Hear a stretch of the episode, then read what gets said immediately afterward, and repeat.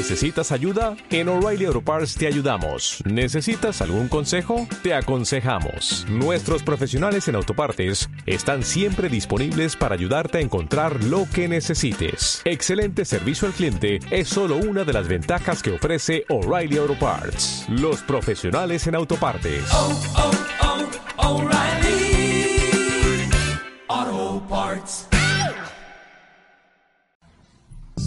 Solamente una palabra, solamente una oración. Cuando llegue a tu presencia, oh Señor, no me importa en qué lugar de la mesa me hagas sentar color de mi corona si la llego a ganar. Solamente una palabra, si es que aún me queda voz, y si logro articularla tu presencia. No te quiero hacer preguntas, solo una petición. Y si puede ser a solas, mucho mejor.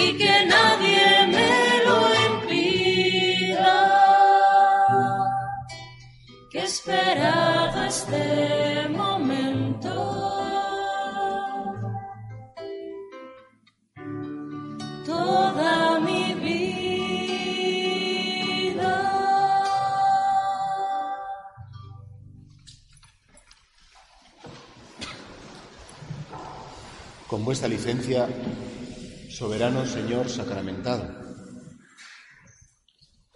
Pues otros años, esta adoración eucarística la terminábamos el 15 de junio, puesto que coincidía más o menos con calendarios escolares. Pero si es posible, vamos a dilatarla un poco más. Es verdad que no se ha interrumpido a pesar de a pesar de la epidemia tan terrible y porque precisamente queremos, si puede ser en el mes de julio, hasta cuando podamos, ya os avisaremos, pues queremos mantener, porque mucha gente, pues que no era de la parroquia o que no conocía Caná, nos ha escrito diciendo que si pudiera ser, por favor, por lo menos en julio, prolongarla. Porque es verdad que el Señor en este momento derrama una gracia muy especial en muchas personas.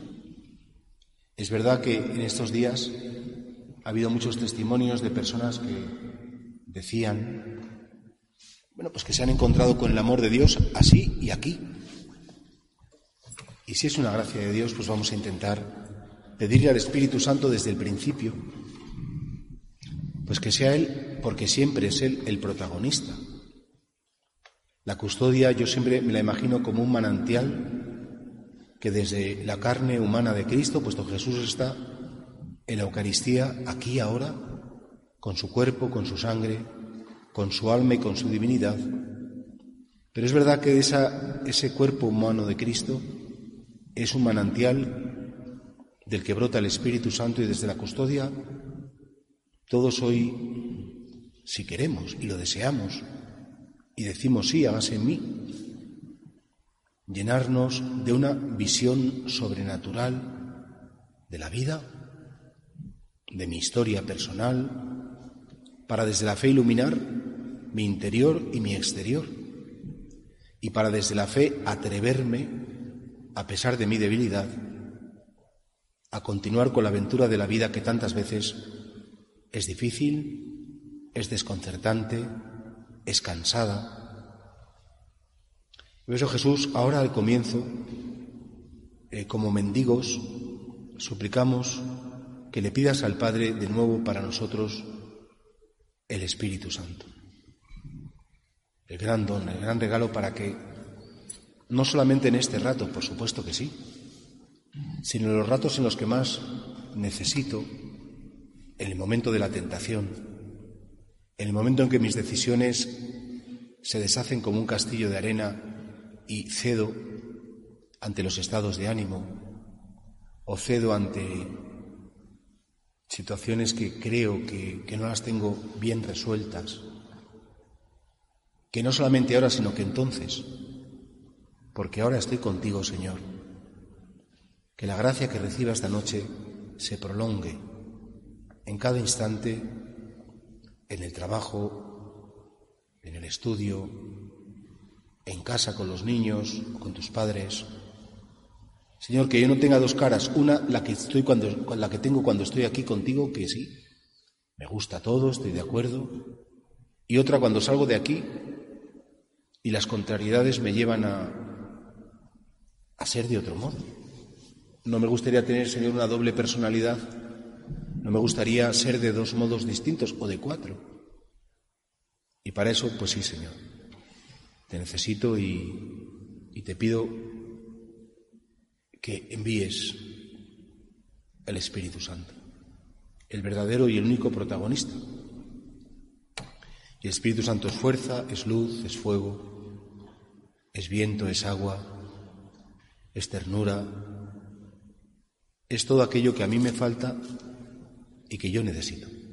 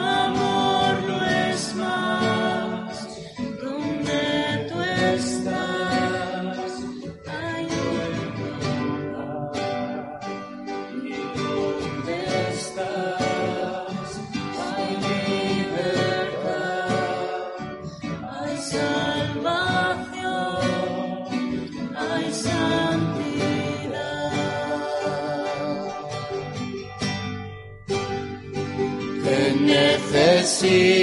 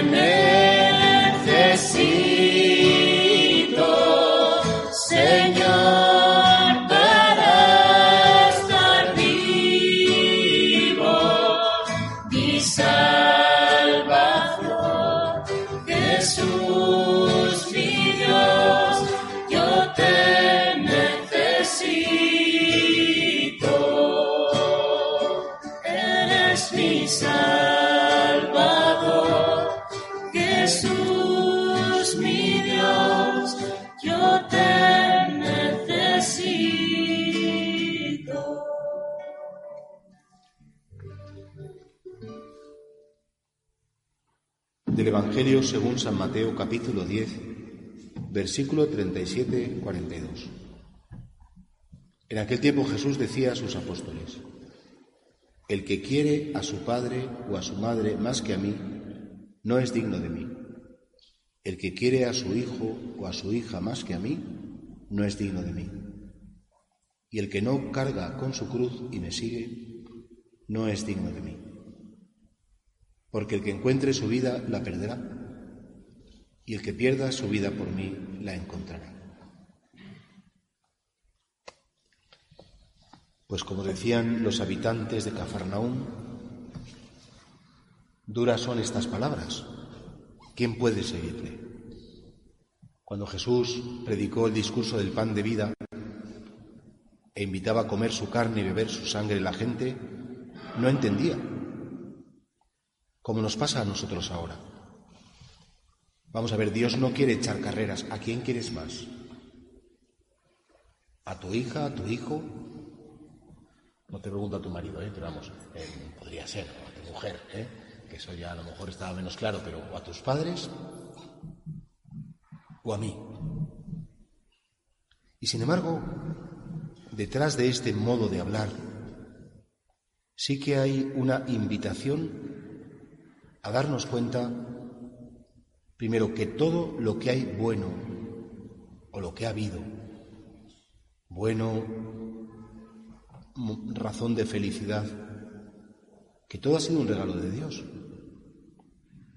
Y que verdaderamente, cuando tú quieres más al regalo que al que te lo regala, estás muy confundido.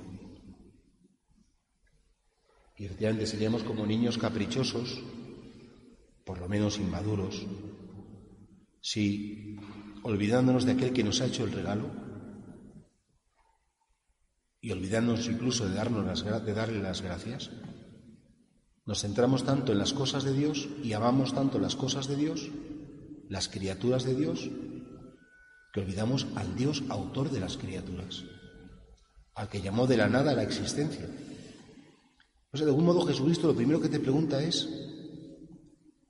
¿qué es lo que más amas? ¿Quién es?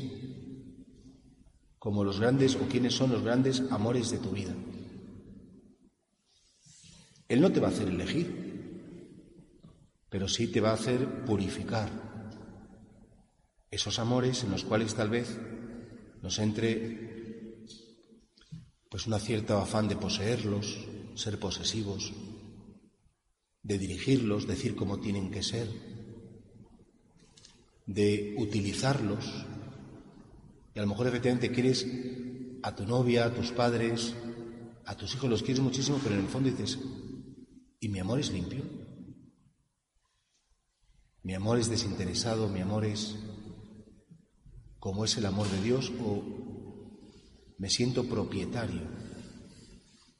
Y como propietario, pues efectivamente, cuando no me responden, cuando no son, cuando no están, me revelo. Por eso, claro, Jesús dice, atención,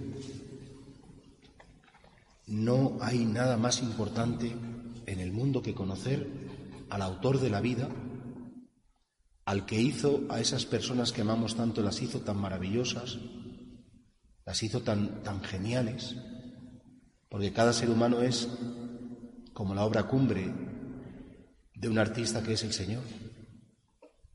Ahora que están pintando unos cuadros para aquí, para de San Juan Pablo II, de Santa Teresa de Calcuta, la verdad es que el pintor lo está haciendo tan bien, ¿no?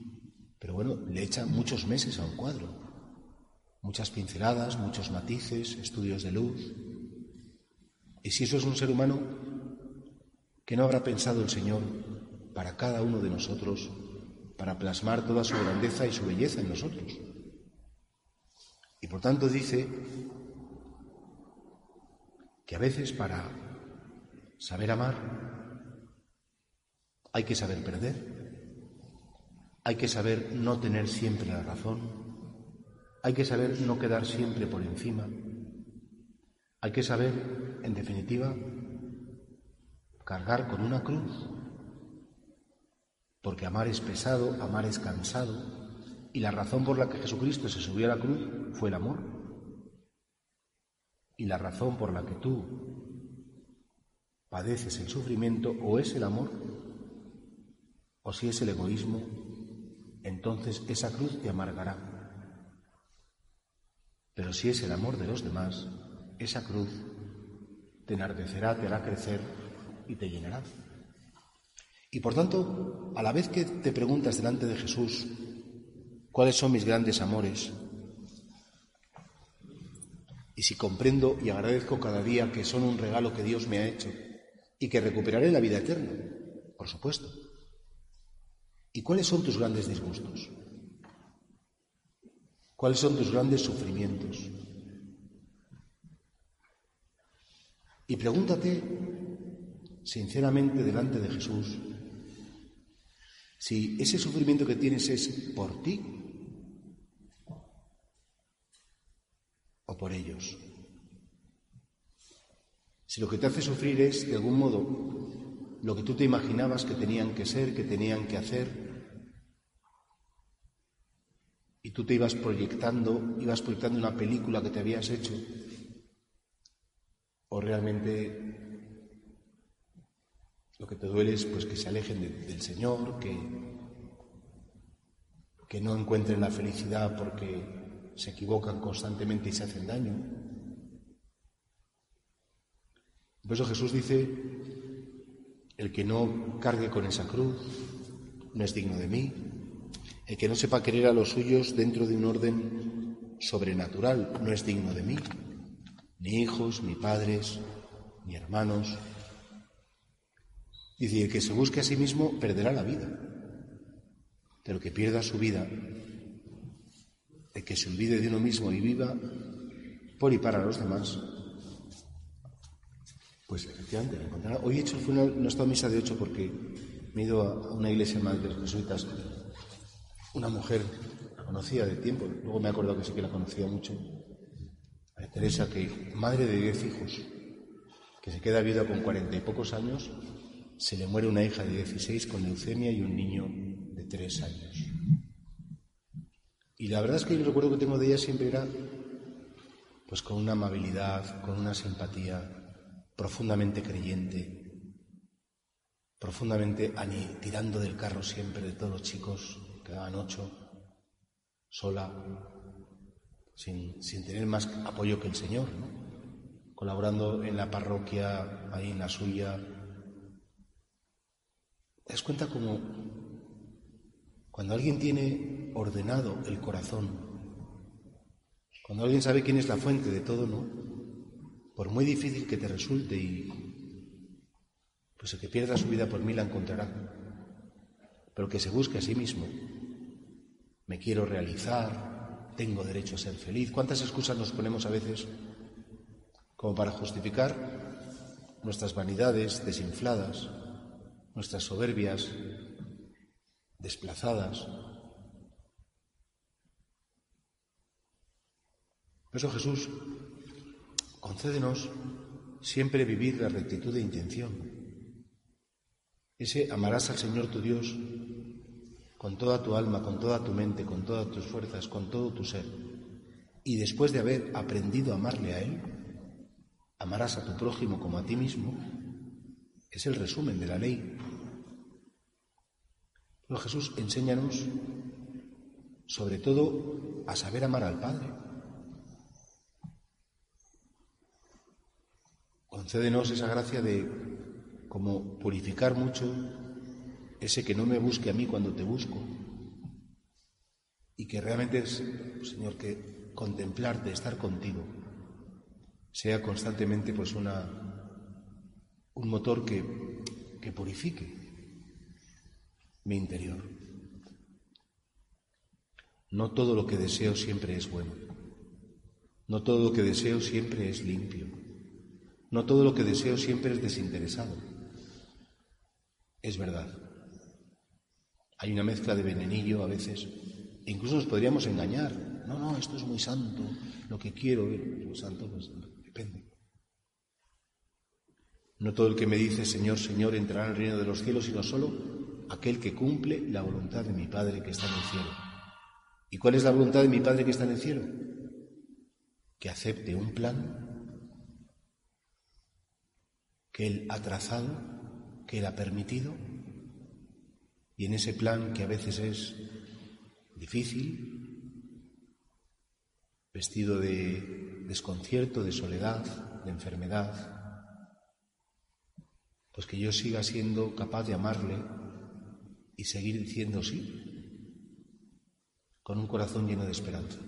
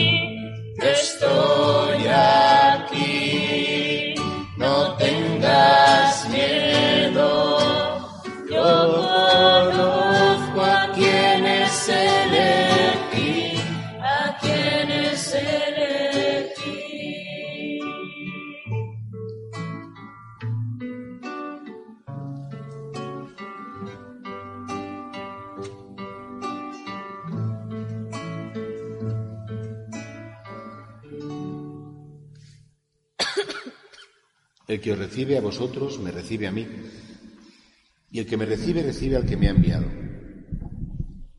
El que recibe a un profeta porque es profeta tendrá recompensa de profeta, y el que recibe a un justo porque es justo tendrá recompensa de justo. Fijaos que este texto podría parecer que está dedicado a las monjas, a los curas o a las personas que bueno, hacen un- una opción por renunciar a una familia, a un patrimonio, a un disponer de su propia vida. Y es verdad que sí, y a la vez no. Porque en definitiva Jesús te pregunta, ¿qué estás dispuesto a dejar por Él? Sobre todo, más que nada, no porque Él tenga el gusto de que pierdas la fama o que pierdas patrimonio, pero es verdad que si la fama al final te importa más que Él, o el patrimonio te importa más que Él, o la salud te importa más que Él, o lo que sea en la tierra te importa más que Él, eso se está convirtiendo en un verdadero obstáculo para tu relación con Él. Eso claro, sería muy buena cosa que te preguntaras, como se preguntaba San Ignacio de Loyola, cuando leía los libros La Flor Santorum y leía la vida de Ignacio, perdón, de Francisco de Asís o de Domingo de Guzmán, decía, ellos lo dejaron todo y yo, ¿qué dejo por Cristo?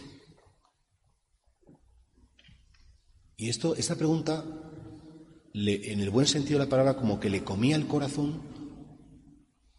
Y es una pregunta bonita, que creo que la podemos hacer delante de- del Señor en sinceridad. Señor, ¿yo qué dejo por ti? ¿Qué estoy dispuesto a dejar si tú me lo pides? Cuando llega Cuaresma o llega Adviento y la gente me dice, a ver, vamos a buscar penitencias, ¿no? Y le digo, deja el WhatsApp. Va, la gente dice, no, es imposible, impensable. Digo, pues, hace diez años vivíamos sin esto y no pasaba nada. O deja un poco las series, la música, cosas buenas todas, ¿eh? O deja de criticar, vamos, no sé. cosas también a veces no buenas.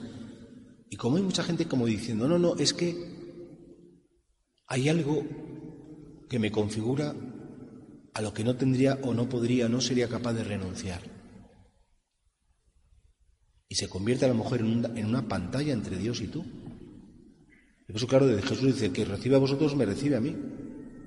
Y el que me recibe a mí recibe al que me ha enviado, como diciendo, estas palabras no las está diciendo el párroco de Caná. Quien recibe estas palabras me está recibiendo a mí.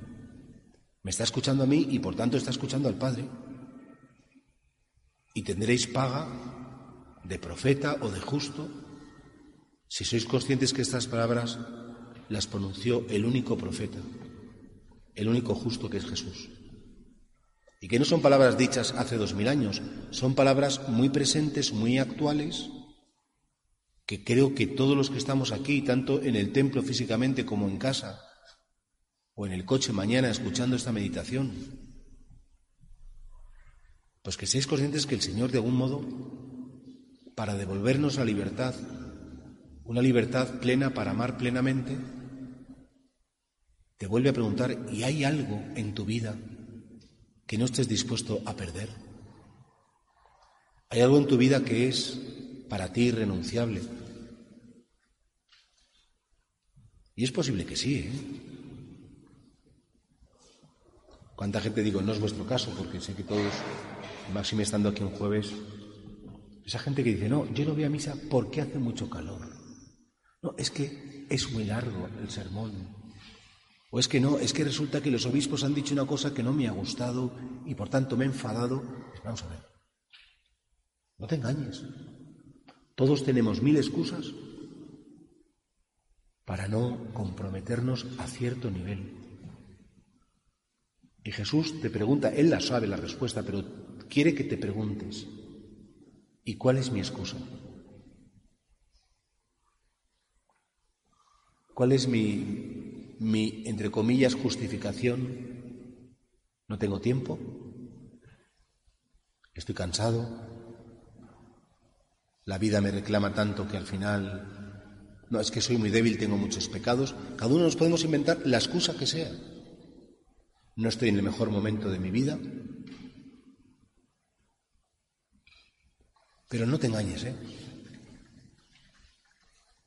El Señor esta noche te habla y te dice, recíbeme, recíbeme como profeta, como lo que soy, porque no te quiero quitar nada, quiero dártelo todo y si te pido algo es porque te está haciendo daño. Si te pido algo, que renuncies a algo es porque ese algo o ese alguien se ha convertido en un ídolo. Algo o alguien a quien habías idolatrado, deificado, y lo habías puesto en mi lugar. Y bien está que ames a las criaturas, pero el valor, el amor a las criaturas pierde todo el valor si te hacen olvidar el amor al Creador. Y por eso creo que sería muy bonito que, aunque solo sea con la boca, decirle, Señor, ¿cómo me gustaría amarte? sobre todas las cosas. ¿Cómo me gustaría? Sé que todavía no soy capaz, pero lo deseo. Que tú seas lo primero, lo más importante, y que desde ti sepa amar todo lo demás.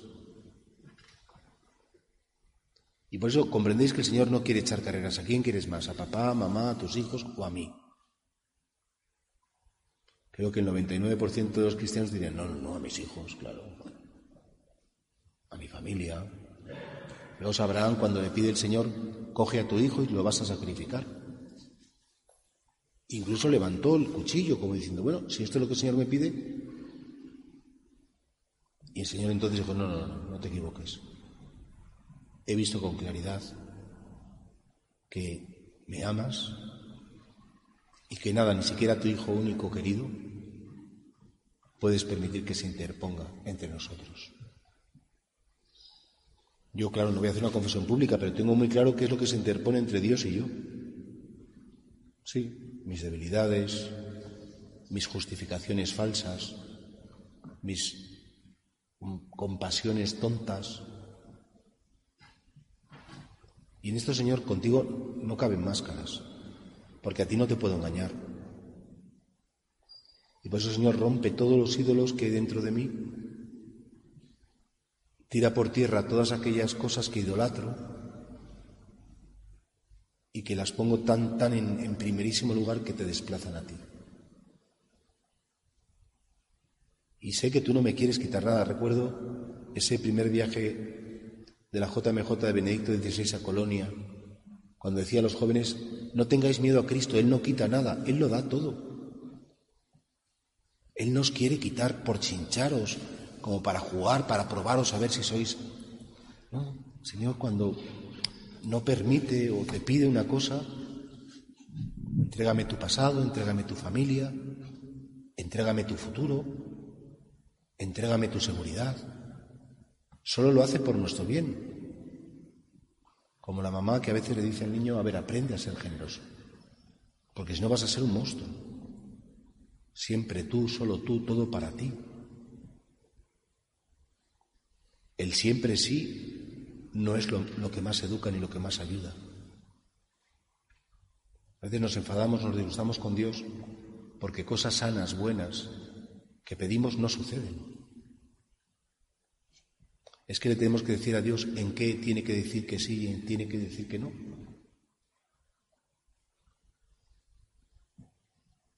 El que me recibe a mí, recibe al que me ha enviado y tendrá la paga del profeta. Compartirá destino con el profeta.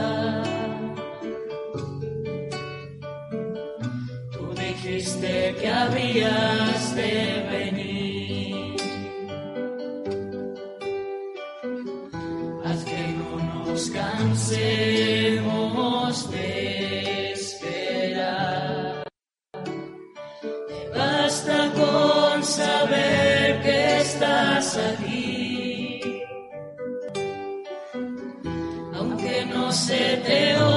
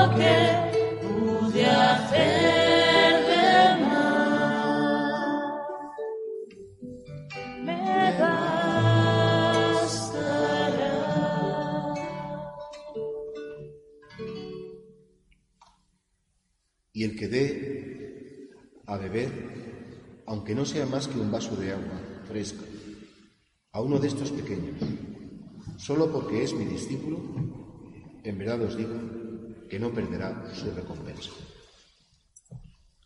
Porque en definitiva, todo es importante. Y doy a beber no porque el niño o el pequeño sea discípulo de Jesús, sino porque yo soy su discípulo. Y sé que con Jesús y por Él tengo la eternidad regalada, porque yo no me la merezco, y que cualquier gesto, cualquier acto de amor, hasta el más pequeño, es un paso más que Él me invita a, recorrer de su mano hacia mi meta que es el cielo. Claro, creo que nosotros no hacemos las cosas porque después seguro que nos van a premiar. Estamos aquí sacando cubos de agua a todas horas para dar de beber, sino porque sabemos que lo que sucede en el tiempo, si se vive en la fe, tiene su consecuencia en la eternidad. Que lo que ahora decido, lo que ahora quiero hacer, me está definiendo y hay decisiones que me configuran para siempre. En la dimensión buena, porque en la dimensión mala siempre tendré la misericordia divina para borrar mis decisiones equivocadas, para que el Señor desintegre con su misericordia cualquier eh, desconfiguración que haya hecho de mi vida. Y hasta un vaso de agua que deis a uno de estos necesitados, si lo hacéis porque creéis en mí, si lo hacéis porque confiéis en mí, vuestra recompensa sucederá. Por eso creo que, es bonito, ahora ya estamos terminando, llevamos ya casi 40 minutos de meditación. A lo mejor todo se resumiría en decir, Señor, quiero vivir siempre en tu presencia. Quiero contar contigo y que tú cuentes conmigo. Me gustaría que mi oración no se limitase a un ratito cada día o a los jueves o a los domingos, sino que mi oración fuera como como el aire que llena mis pulmones, como la luz que, llega a mis ojos para poder ver. Y entonces cualquier cosa que hagas, levantarte, poner la mesa, dejar las cosas arregladas para el que viene después, ceder un sitio, renunciar al protagonismo, todo, cualquier cosa que hagáis por ser discípulos, porque somos discípulos, todo eso tendrá una consecuencia grandísima en el cielo. Eso, claro, el Señor nos anima. Sabemos que Él solo es el Salvador, nosotros no somos nuestros propios salvadores, pero Él ha querido darnos un poco de mérito. Muy poquito, la verdad, porque el mérito siempre es suyo, pero enseña la doctrina católica que el, el cristiano unido a Cristo también puede, unido a los méritos infinitos de Cristo, cooperar un poquito un poquito. Y ese poquito el Señor lo aprovecha para, para que tu recompensa en el cielo sea la que tú has elegido y has decidido. ¿Qué estoy dispuesto a perder por Cristo? ¿Qué estoy dispuesto a regalar? ¿Cómo conseguir, Señor, que tú seas el amor más importante de mi vida y que esto no se me olvide dentro de media hora ni cuando riña en casa, ni cuando vea una noticia que me altere. Señor, no lo sé hacer, pero te lo pido. Te pido el don de tu presencia constante siempre, para que cuando yo tenga que dejar, renunciar a algo, a pegar un grito, a quedar por encima, a querer ser más, a salirme con la mía. Señor, que yo recordando este Evangelio y tus palabras, Sé que eso, que es mucho más que un poco de, agua, tendrá consecuencias para la eternidad. Te pido por último, Señor, que todo el amor que no he querido dar, todas las ocasiones que he perdido, todo lo que no he sabido hacer en tantos años de despistes, de frivolidades, pues no sé, me gustaría recuperarlo, Señor, por tu misericordia.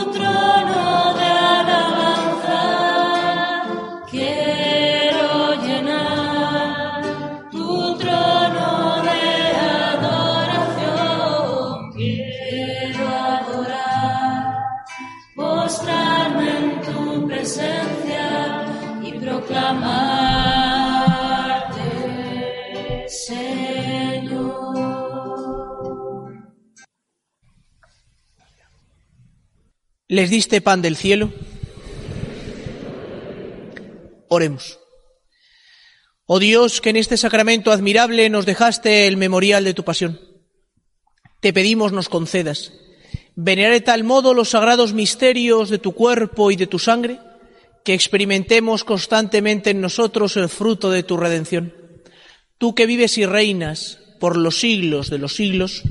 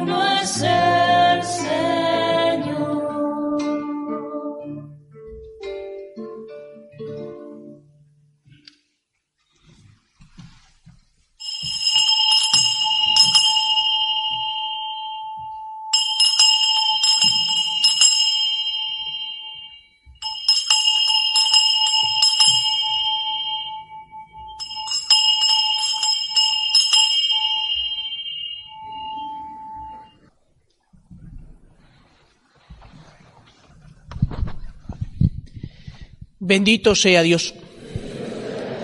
Bendito sea su santo nombre.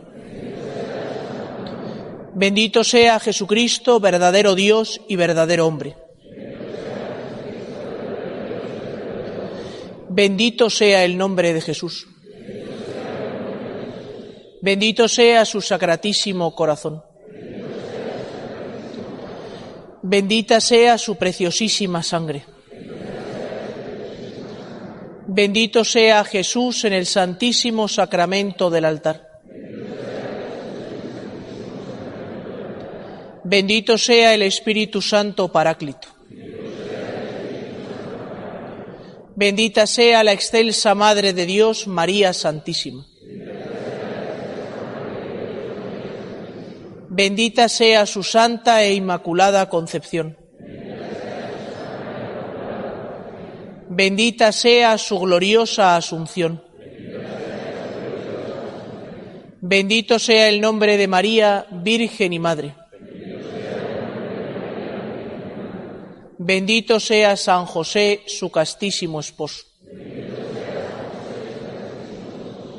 Bendito sea Dios en sus ángeles y en sus santos.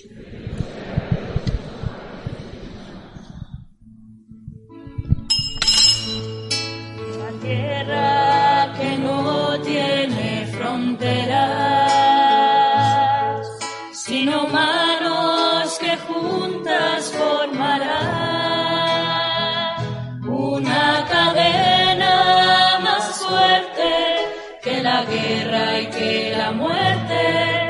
Lo sabemos, el camino es el amor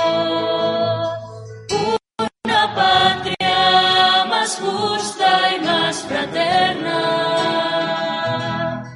donde todos hagamos la unidad,